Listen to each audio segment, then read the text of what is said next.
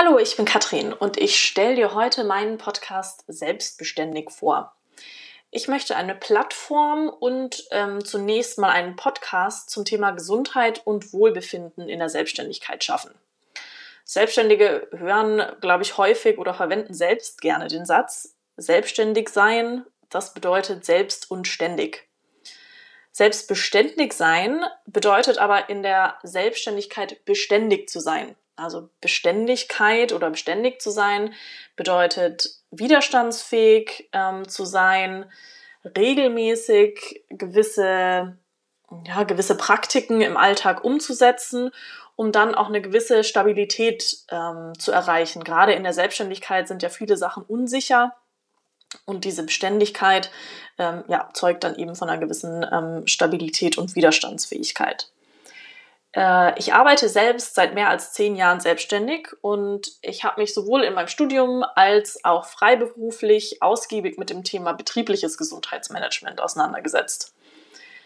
Wenn man jetzt aber gerade als Solo-Selbstständiger oder Selbstständige sein eigener Betrieb ist, dann muss man sich eigenverantwortlich um die Gesundheit kümmern. Und ich habe das Gefühl, dass viele Menschen sich in der Selbstständigkeit selbst vergessen und dann eben auch ihre Gesundheit hinten anstellen. Also häufig sind dann ganz andere Sachen, ähm, ja, sieht man als viel wichtiger an als die eigene Gesundheit. Dann ist noch hier die To-Do-Liste und den Anruf muss man noch tätigen.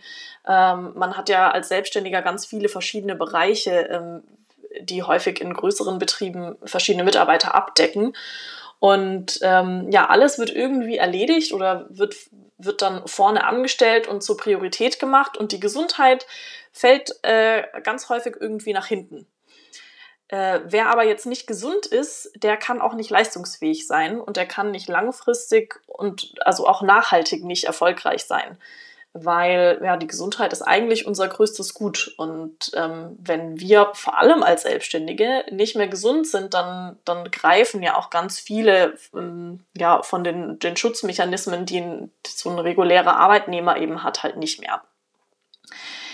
Ich werde also Selbstständige aus den verschiedensten Bereichen zu meinem Podcast einladen und sie zu dem Thema und ihren eigenen Erfahrungen befragen. Ähm, du kannst dich also auf viele tolle Interviews freuen und ich freue mich, wenn du mir zuhörst.